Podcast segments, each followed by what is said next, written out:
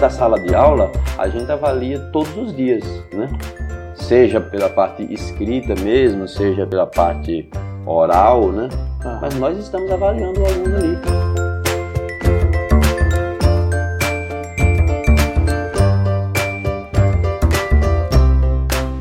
Já fizeram, inclusive, quem tiver interesse, pesquise isso na internet, no YouTube. Levaram essa questão, as questões da prova, do vestibular, que tem o seu texto, a sua música, e a pessoa errou. E o autor errou, ele não conseguiu descobrir qual era a alternativa certa Sim. pedida pelo vestibular. Olha como a coisa tá esquizofrênica. O negócio Meu é o xizinho ali e acabou.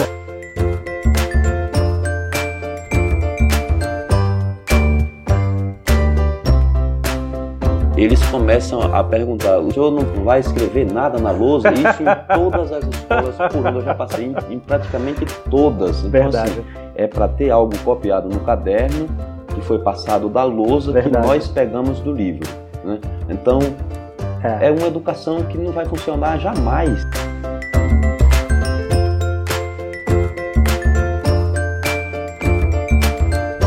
Antes de ensiná-los, a gente tem que convencê-los de que aquilo é, é. importante para depois começar a ensiná-los. É. Para ele não é. Para ele aquele ali não tem significado nenhum.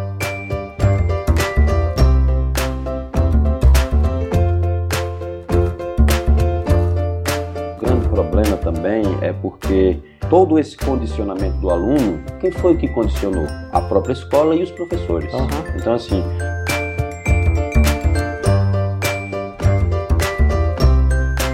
Nós, professores, em via de regra, nós lemos muito pouco. Nós absorvemos muito pouco o conhecimento, especialmente o conhecimento acadêmico. A gente tem muito preconceito com o conhecimento acadêmico. Porque o autor fulano não sabe a realidade que eu vivo, ele não sabe a escola em que eu trabalho. É a lamúria que você falou.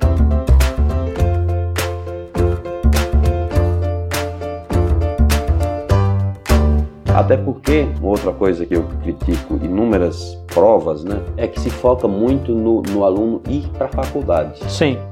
E não existe nenhum país do mundo que o objetivo seja esse. Uhum. Né?